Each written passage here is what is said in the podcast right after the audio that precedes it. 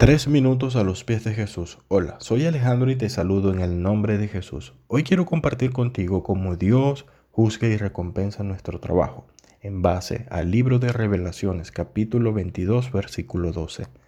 He aquí yo vengo pronto y mi galardón conmigo, para recompensar a cada uno según su obra. Aunque consideramos al apóstol Pablo el misionero más grande de la historia, él recibió más latigazos y pedradas que banquetes honoríficos y pasó más tiempo en prisiones que en mansiones. ¿Cómo pudo perseverar bajo tales condiciones? me pregunto, anticipando con grandes ansias la recompensa de Dios.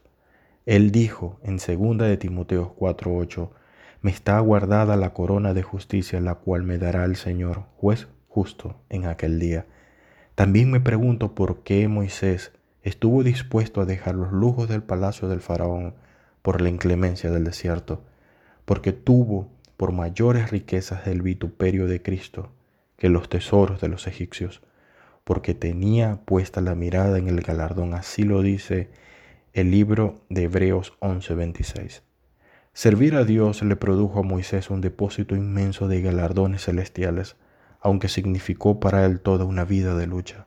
Cada acto, cada palabra y cada pensamiento será reconocido por Cristo, pues cada uno recibirá su recompensa conforme a su labor, como lo dice en 1 Corintios 3:8.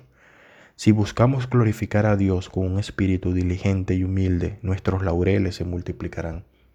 Y si meramente buscamos complacer a los demás y cosechar sus elogios, nuestros galardones se achicarán. Las recompensas no están limitadas al más allá. Cada vez que seguimos los principios de las escrituras disfrutaremos las bendiciones de la obediencia. El que teme el mandamiento será recompensado, como dice en Pedro 13:13. Pedro le recordó a Jesús que lo había dejado todo atrás para seguir al Mesías, y Cristo le respondió, no hay nadie que haya dejado casa o padre o hermano o hermana o hijo por el reino de Dios que no haya de recibir mucho más en este tiempo y en el siglo venidero la vida eterna. Así lo dice en Lucas 18 del 29 al 30. Cuando uno conoce y sirve a Dios, cada producto de su vida será recompensado bien sea en esta vida o en el cielo. El cristiano que procura agradar a Dios acumula tesoros que jamás pierden valor ni merman. ¿Dónde estás acumulando tus tesoros? ¿Qué opinas tú de esto? Déjanos tus comentarios y tus opiniones en iglesialatina.com y deseamos que tengas un día muy bendecido.